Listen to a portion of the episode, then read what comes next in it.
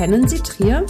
Ihr Architekturpodcast des Trierer Stadtmagazins 16 vor.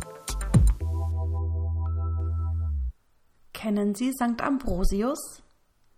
Der um 339 in Trier geborene heilige Ambrosius ist neben Hieronymus, Augustinus und Gregor dem Großen einer der vier abendländischen Kirchenväter.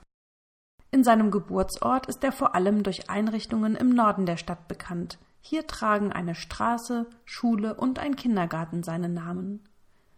Das erste Gebäude, das sich auf den späteren Bischof von Mailand berufen hat, ist die Not- und Nachkriegskirche St. Ambrosius, eine ehemalige Reithalle mit Glas- und Bildhauerarbeiten zahlreicher Künstlerinnen und Künstler. Bis heute werden in dem ewigen Provisorium Gottesdienste gefeiert. Der Norden der Stadt ist seit dem frühen 19. Jahrhundert von militärischen Bauten geprägt. Die preußische Militärsiedlung und die Göbenkaserne werden von der späteren französischen Regierung genutzt und ausgebaut. Noch vor dem Zweiten Weltkrieg werden zahlreiche Kasernengebäude zu Wohnhäusern.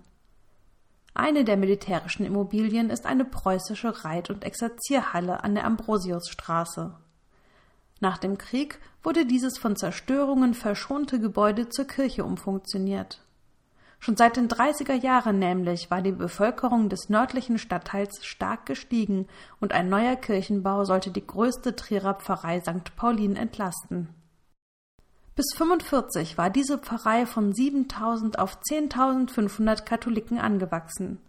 In der neu zu gründenden Kirchengemeinde bei der Göbenkaserne sollten davon 4300 Gläubige betreut werden. Mit Platz für rund 2000 Gottesdienstbesucher war der Raum von St. Ambrosius auch weitaus größer als der von St. Paulin. Die Umbauten des Gebäudes, in dem zuletzt Autos parkten, zu einem Kirchenraum waren im Oktober 1947 fertiggestellt und die Kirche St. Ambrosius wurde festlich eingeweiht. Aus einer Grube vor der Halle wurde Schutt und Erdreich in das Innere geschafft, um einen erhöhten Altarraum zu errichten. Angeleitet wurden die Arbeiten von dem Trierer Architekten Professor Fritz Thoma, Mitglied der Dombau- und Diözesanbaukommission des Bistums. Zum Einsatz kamen vor allem Invalide und junge Männer, die nicht im Wohnbau tätig sein konnten, der von Seiten der Stadt Vorrang hatte. So durfte zum Beispiel kein Baumaterial des städtischen Baustoffkontingents in Anspruch genommen werden. Notwendig, aber auch vorhanden waren ehrenamtliche Hilfe und hohes Engagement der Bevölkerung. Ein damals 16-jähriger Helfer erinnert sich in der Chronik von St. Ambrosius. Er sagt, wir zeigten unsere Arbeitsschuhe. Dann bekamen wir von Amerika jeder ein paar neue Schuhsohlen, die man mit Geld nicht bezahlen konnte. Auch Pastor Weins zog über Land und hamsterte Kartoffel und Gemüse. Pauliner Frauen kochten in der Schule ein Mittagessen für uns. Dazu gab es ein großes Stück Brot, das die Bäckerei Bäcker jeden Tag ohne Marken stiftete. Ein Strauch wurde nie gefeiert. Es war in der Hungerszeit auch nichts da. Entlohnt wurden wir mit einem Stundenlohn von ein paar Groschen. Die Notkirche zeigte sich bei ihrer Einweihung schlicht. Die quer über den Raum gespannte Balkendecke unter dem Satteldach der Reithalle verdeckte den Blick auf die großen Thermenfenster. Der wenige Schmuck bestand aus Pflanzen und einem modernen Altar auf der erhöhten Insel im Westen des Gebäudes. Von außen hatte sich wenig an der Optik der ehemaligen Reithalle geändert. In einem zweiten Bauabschnitt wurde aus der Notkirche ein aufwendig gestaltetes Gotteshaus. 1952 konnte die Kirche die Reithalle sowie das anhängende Kammergebäude, also ein militärisches Lagerhaus, kaufen. Bis dahin war das Gebäude von der französischen Militärregierung angemietet worden. 1954 begannen ebenfalls unter Fritz Thoma weitreichende Umbauten, die St. Ambrosius bis heute innen und außen prägen. Die auffälligste Veränderung ist der neue Dachstuhl. Statt der querliegenden niedrigen Balken und Bögen wird das Dach nun von einer filigranen hölzernen Rahmenbinderkonstruktion mit Fachwerkstreben gestützt, welche die Höhe des Raumes betont. Der Altarraum wird um sechs mit dunkelroten Mosaiksteinen gestalteten Stufen erhöht und bietet in dem dahinter tiefer liegenden Raum Platz für Orgel und Chor. Zu den beiden halbrunden Thermenfenstern im Westen und im Osten kommen zwei langgestreckte Schleppgauben, welche die kleinen Dachgauben ersetzen und den Raum mit Tageslicht durchfluten. Der an der Ostfassade mit den beiden Eingängen vorgesetzte zweiwandige Glockenturm vor dem Fenster macht nun auch von außen sichtbar, dass die ehemalige Reithalle kein profanes Gebäude mehr ist. Im Glockenturm läutete vorerst die kleine Ambrosiusglocke des Domes. Eine Werktagskapelle zwischen den beiden Eingängen im Osten von St. Ambrosius ist schlicht und modern gestaltet und konnte mit einem Vorhang abgetrennt werden. Schon vor dem zweiten Umbau wurde die Kirche mit christlicher zeitgenössischer Kunst weiter ausgestaltet.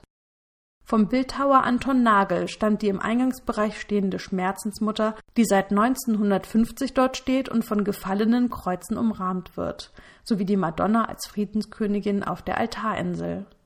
Ebenfalls von Nagel ist der Familienaltar aus dem Jahr 1953, der an der südlichen Längswand steht.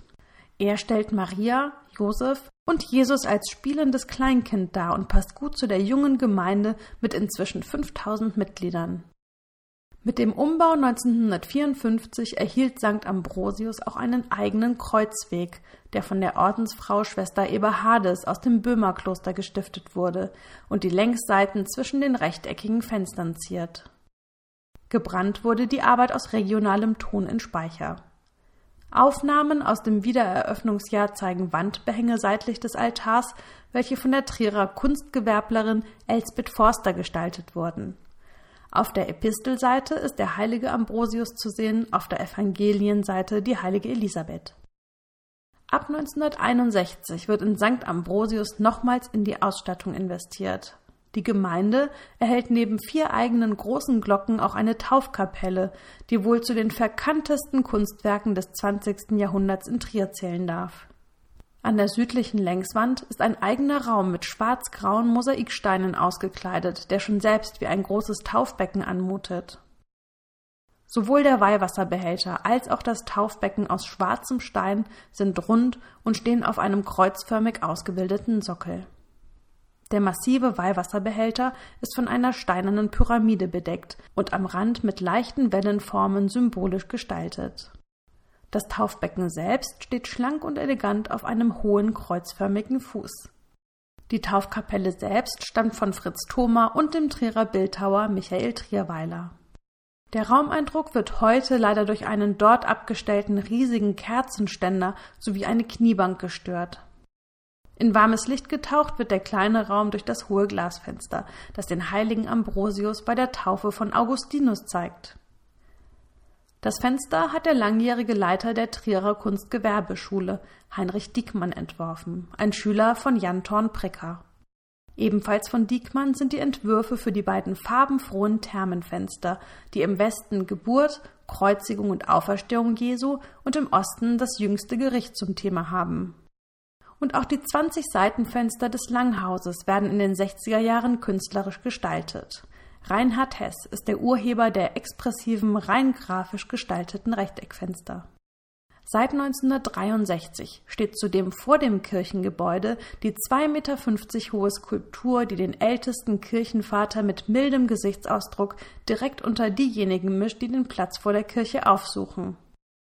Die monumentale Plastik in abstrakter Form aus dunkler Mayener Basaltlava zeigt Ambrosius mit seinen Attributen Mitra, Stab, Buch und Bienenkorb. Sie ist das letzte Werk des noch jungen, aus Beckingen stammenden Bildhauers Albert Zapp, der noch im selben Jahr an den Folgen eines Autounfalls gestorben ist. Das 1983 eingeweihte Ambrosius-Relief über dem Seitenportal stammt im Entwurf wie die ebenfalls roten Sandsteinreliefs über den beiden Haupteingängen von dem Bildhauer Willi Hahn. Sie passen stilistisch gut zu dem Glockenturm und repräsentieren in ihrer realistischen Ausführung der Heiligengeschichte die aufstrebende christliche Kunst in den 50er Jahren. Die Ausführung indes hat sein Sohn Joachim übernommen.